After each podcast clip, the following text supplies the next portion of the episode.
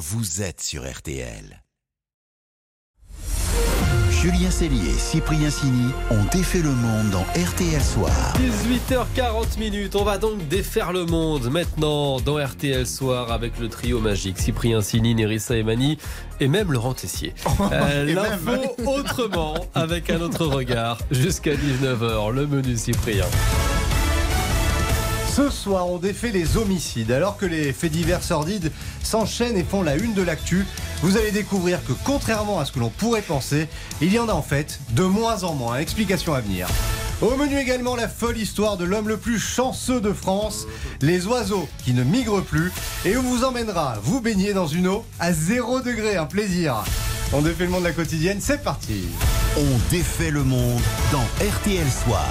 Et voici le son du jour. Le meurtre de Justine. Dans l'affaire euh, Lola, Le meurtre d'une habitante du quartier. Succession d'actualités tragiques, violentes, ce qu'on appelle des faits divers, des homicides, des meurtres, se partagent les titres des journaux depuis plusieurs semaines. Alors, avec l'équipe dont défait le monde, on s'est interrogé sur la violence de notre société. Y a-t-il plus de meurtres qu'avant? Est-on plus exposé aux faits divers? Notre perception de la situation est-elle biaisée? Pour éclaircir la situation, on a contacté Mathieu Zagrodzki.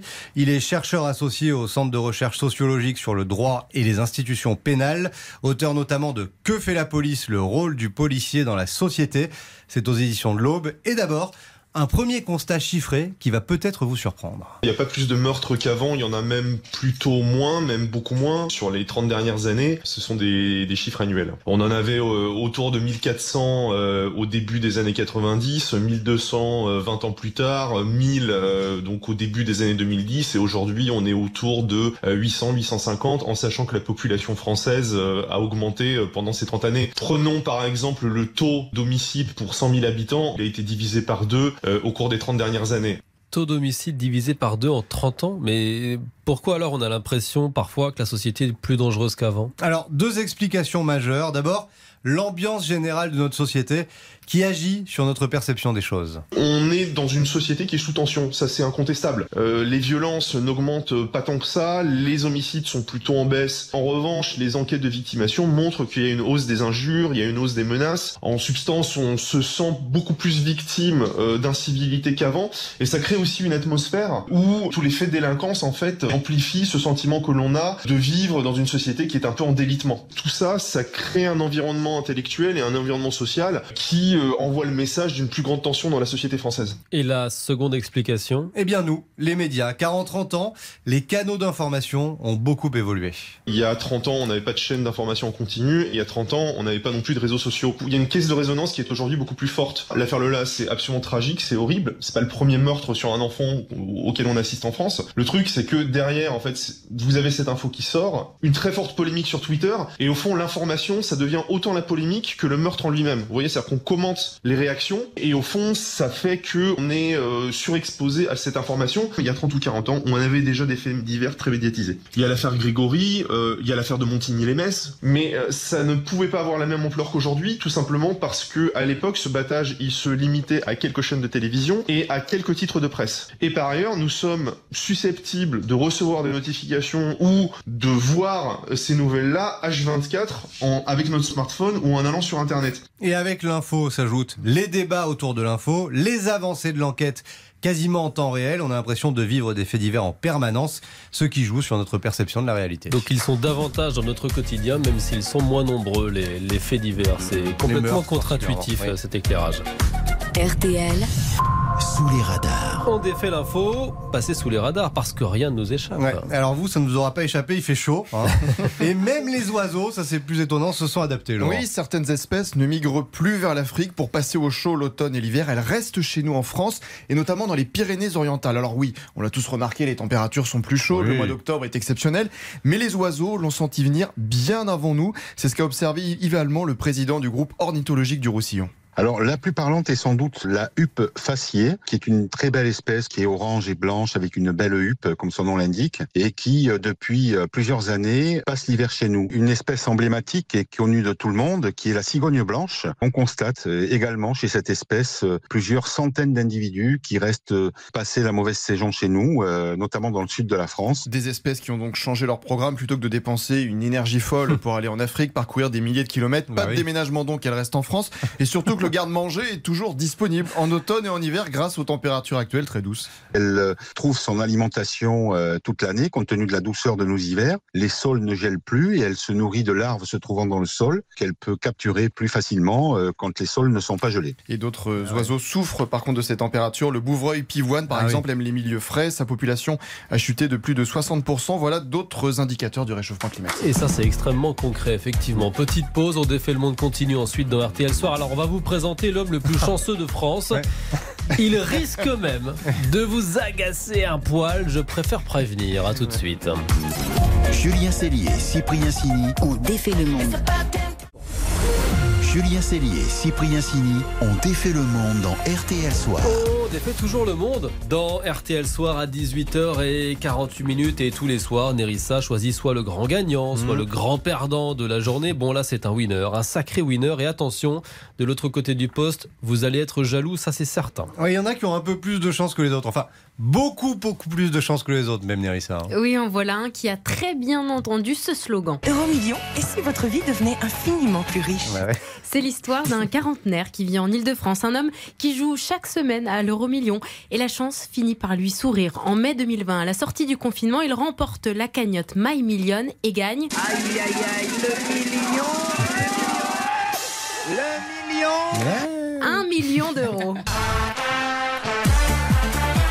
Et ça devait être euh, la fête à la maison. Alors avec cet argent, l'homme achète un appartement pour loger son fils, met une partie de côté et organise même un voyage avec sa femme. À Venise, très romantique, l'occasion pour le couple de renouveler ses vœux de mariage. Et quelques heures avant la cérémonie, l'homme qui n'a jamais arrêté de jouer à l'euro million passe au bureau de tabac histoire de vérifier son dernier ticket. Et là, c'est encore avec My Million pour la deuxième fois en deux ans. Incroyable. Isabelle Césarier est- est responsable des grands gagnants à la Française des Jeux. C'est la personne qui lui a remis le gros chèque pour la deuxième fois. Et même elle, elle n'en revient pas. Cette histoire, évidemment, ça nous a beaucoup touchés, interpellés. C'est très, très rare. Il avait une chance sur 16 billions, selon les estimations en, tout cas, euh, que cela arrive. Une chance sur 16 billions, c'est une chance sur 16 000 milliards. C'est complètement improbable. Vous avez plus de risques d'être touché par un astéroïde, par exemple, une chance sur 720 000, ou de naître avec une main avec euh, six doigts, de nouveau-né sur 1000. Autant dire que c'est carrément extraordinaire. Et pourtant, le double millionnaire n'avait pas l'air d'être plus surpris que ça. Très zen, c'est quelqu'un qui a une, une personnalité euh, très posée, qui prend, je pense, beaucoup de recul sur les choses. Très heureux, évidemment, très heureux. Et puis, euh, il se dit chanceux hein, depuis sa naissance. Il serait né coiffé, dit-il. En tout cas, c'est ce que sa maman lui répétait depuis qu'il était petit. Très chanceux, ce chanceux qui compte une nouvelle fois investir dans l'immobilier. Il ne s'est pas arrêté de travailler et surtout il joue encore deux fois par semaine à l'euro million.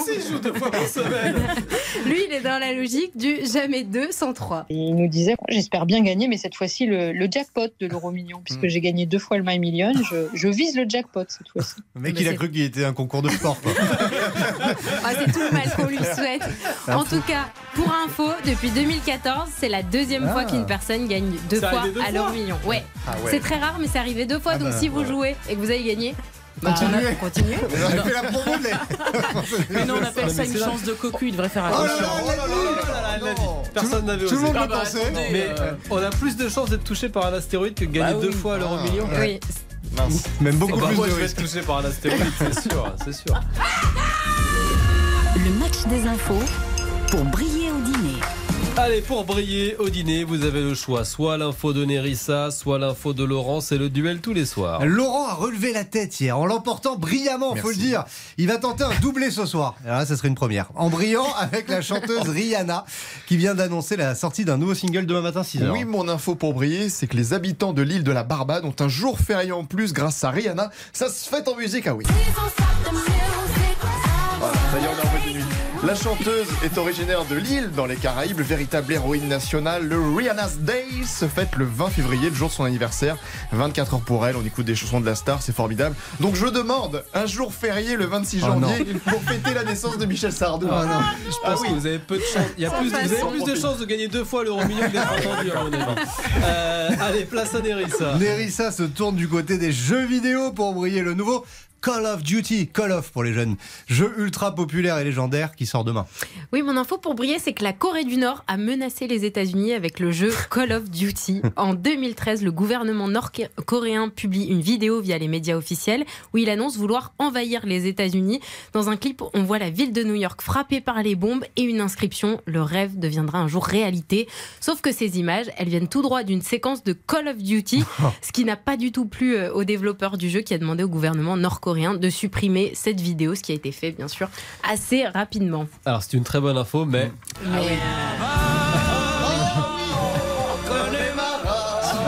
On a perdu Laurent. Non, mais Je c'est quand fais pas dingue. face à Il y a un Rihanna. jour férié à la Barbade. Ouais, pour Rihanna. Oui. Pour Rihanna. C'est Ouais. comme si effectivement on avait un jour férié Sardou ou Johnny. Ouais, moi j'aurais euh, pensé à Zizou, vous voyez. Ah, Après ouais. la victoire du Monde, euh, le jour de l'anniversaire de Zizou, on travaille pas quoi. Ou le 12 juillet 98, on Voilà, arrête de travailler. aussi. Et comme ça, on Avec fait le pont avec 13. le 14. Voilà, Ah ouais, oui. pas mal. Allez, RTL. Ça va pas, on redescendait sur terre. Hein RTL Soir continue dans quelques secondes. Il y aura votre journal à 19h et puis on va défaire votre monde juste après la pause avec cette initiative assez farfelue. Des dizaines de courageux qui vont se jeter à l'eau mais dans une eau congelée. Voilà, Ouais, chacun euh. ses hobbies. À tout de suite. On défait le monde. Julien Cellier, Cyprien Signy. Julien Cellier, Cyprien Signy ont défait le monde dans RTL Soir.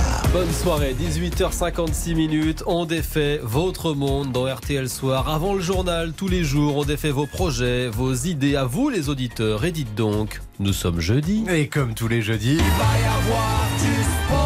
C'est jeudi sport Vos initiatives, vos défis sportifs les plus fous. Avec ce soir une activité, on peut le dire, hein, carrément Ah glaçante. ah, c'est clair. Le record du plus grand bain glacé de France. Il doit être établi le samedi 12 novembre dans le département de l'Aude.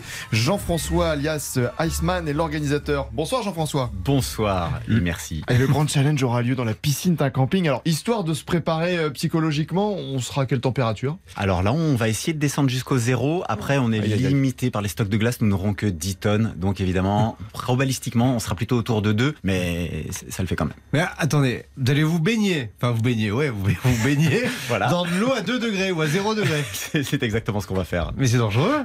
non, ce n'est pas du tout dangereux, pour peu qu'on reste pas trop longtemps. Donc on est d'accord, il s'agit juste d'aller faire une stimulation de la réaction physiologique, euh, et on, on va faire ça 2, 3, 4 minutes. Ce sera amplement suffisant. Derrière, le corps va récupérer et euh, va faire rebondir le système immunitaire, et puis plein d'autres bonnes choses également. Mais attendez, quand on dit baigner, vous y allez juste avec les pieds ou vous descendez tout le corps dans l'eau Ah non, non, non, on va pas tricher. On va mettre tout le corps. C'est-à-dire Aïe. que l'immersion, c'est jusqu'au carotide. Ah ouais, donc jusqu'au cou, quoi. Pas la tête, quand même. Trop Non, dangereux. on met pas la tête. Alors, s'il y en a qui veulent aller se mettre la tête dans l'eau, c'est possible aussi, mais bon, ça fait un petit effet bœuf. Et comment on fait pour entrer dans une eau à 0 degré? On met quoi Une demi-heure, une heure Parce que quand même, euh, déjà... Ouais, vous 10 y allez pas d'un coup, quoi, Voilà. rassurez-nous. Ah non. Eh ben, eh ben, si, on y va d'un Mais- coup. mais non. C'est- C'est ce qui rend l'exercice intéressant. C'est que, en fait, on pense que ça va être euh, extrêmement compliqué pour le corps de s'adapter à, à ça, alors Ouais. qu'il sait très bien faire. Ce qui va être très compliqué, c'est le mental. Donc, plus on passe des à réfléchir à est-ce qu'on y va, est-ce qu'on n'y va pas, et plus c'est difficile. Quand on y va d'un coup, on a pris la décision. Le corps fait ce qu'il a à faire, c'est-à-dire qu'il s'adapte. La clé, c'est de rester en contrôle de notre respiration. C'est très facile de ne pas penser à sa feuille d'impôt pendant qu'on est là-dedans. Vraiment, on, est, on est là, on est présent. Voilà, vous me donnez froid. Mais alors, vous allez arriver à, à réunir combien de personnes? Dans cette Alors, expérience-là Alors là, nous sommes euh, aujourd'hui déjà plus de 150 Ah ouais. personnes. Comme quoi, ça a plus d'attrait qu'on pourrait se l'imaginer. Ça va presque chauffer l'eau. 150 personnes dans une piscine. Eh bien, eh bien, en fait, je dirais que c'est ma principale préoccupation. Nous ne disposons que de 10 tonnes de glace, euh, mais voilà, les corps à 37 degrés vont effectivement réchauffer là, parce que ce dont on ne se rend pas compte, c'est qu'on pense qu'on va mourir de froid quand on rentre dans le froid, Ouais. mais en fait, à l'instant où on rentre dans le froid, le corps lui s'adapte, se met en mode protection, survie, et commence à générer une chaleur absolument absolument étonnante. Après le bain froid, on prend son temps avant de se réchauffer et on reste simplement actif. Voilà, on bouge, on danse, on est très joyeux en plus. Il y a- vous savez qu'il y a, il y a un grand rebond d'endorphine comme après un bon jogging derrière tout ça. Et puis quand même, faut le dire, on est un peu content d'être sorti du bain aussi. donc, Eh bien, rendez-vous le 12 novembre pour le record du plus grand vin glacé de France. Et on précise qu'il y aura quand même une équipe de secouristes au cas où. hein. Ouais. Voilà. Merci Jean-François. Voilà. Bonne soirée. Bonne soirée. Bonne soirée Jean-François. On vous sent très inquiet pour la sécurité Bah des oui. participants. Je me mets à leur place. Cyprien, l'hypochondriaque de l'équipe. Euh, On peut mer- le dire, ouais. Merci les amis. Demain, 18h40, on refera nos Régions. dans RTL Soir.